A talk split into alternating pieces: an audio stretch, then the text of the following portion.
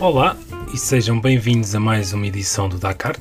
Hoje começamos pelo anúncio da organização do festival EDP Cool Jazz, que confirmou o artista Miguel Araújo a atuar no festival. O músico subirá ao palco no dia 24 de julho, acompanhado por Rui Veloso. O EDP Cool Jazz realiza-se em Cascais ao longo do mês de julho de 2021.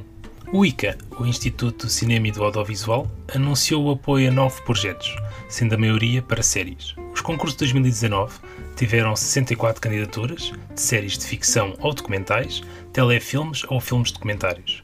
Dessas candidaturas, 9 vão ter um apoio total de 2,4 milhões de euros. São então 6 séries de ficção, 2 documentários e uma série documental que obterão esse apoio. Na literatura, as candidaturas para a segunda edição do Prémio Internacional de Poesia António Salvato estão abertas. Concurso distingue um poeta de língua portuguesa e outro de língua espanhola. Aos vencedores será atribuído o prémio de 2.500 euros e ainda 30 exemplares da edição bilingue das obras vencedoras. Esta competição tem o objetivo de promover a ligação entre Castelo Branco e a cidade espanhola de Salamanca, e destas cidades com o mundo ibero-americano e os países de língua oficial portuguesa. Para os interessados, as submissões para a competição decorrem entre os dias 5 de julho e 31 de outubro de 2020. A divulgação dos candidatos finalistas será feita a 16 de janeiro de 2021. Um destaque para o filme vencedor do Prémio Jovem Cineasta no Festival Cinamina de 2019, um filme que reflete sobre perspectiva e apresenta uma estética particular bastante interessante. O nome da curta-metragem é A Mãe de Sangue e está disponível no Vimeo.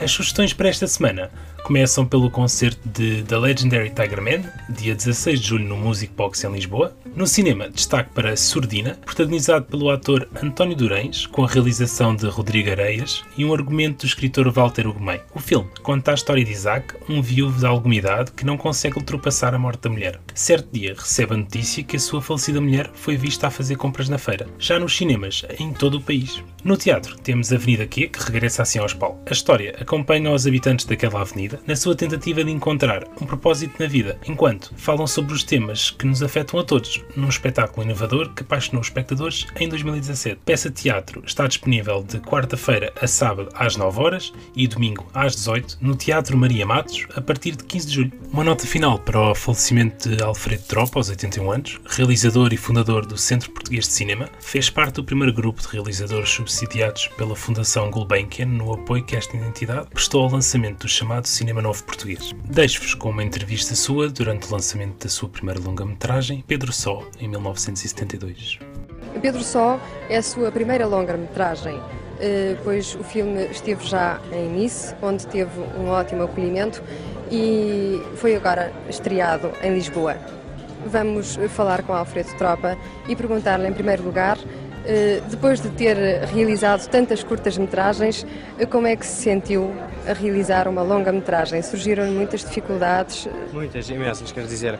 Eh, a coisa passou-se totalmente ao contrário daquilo que eu, que eu esperava. Eu julgava que tinha, digamos, um grande calo, passo o termo, por ter realizado muitos filmes de, de curta-metragem.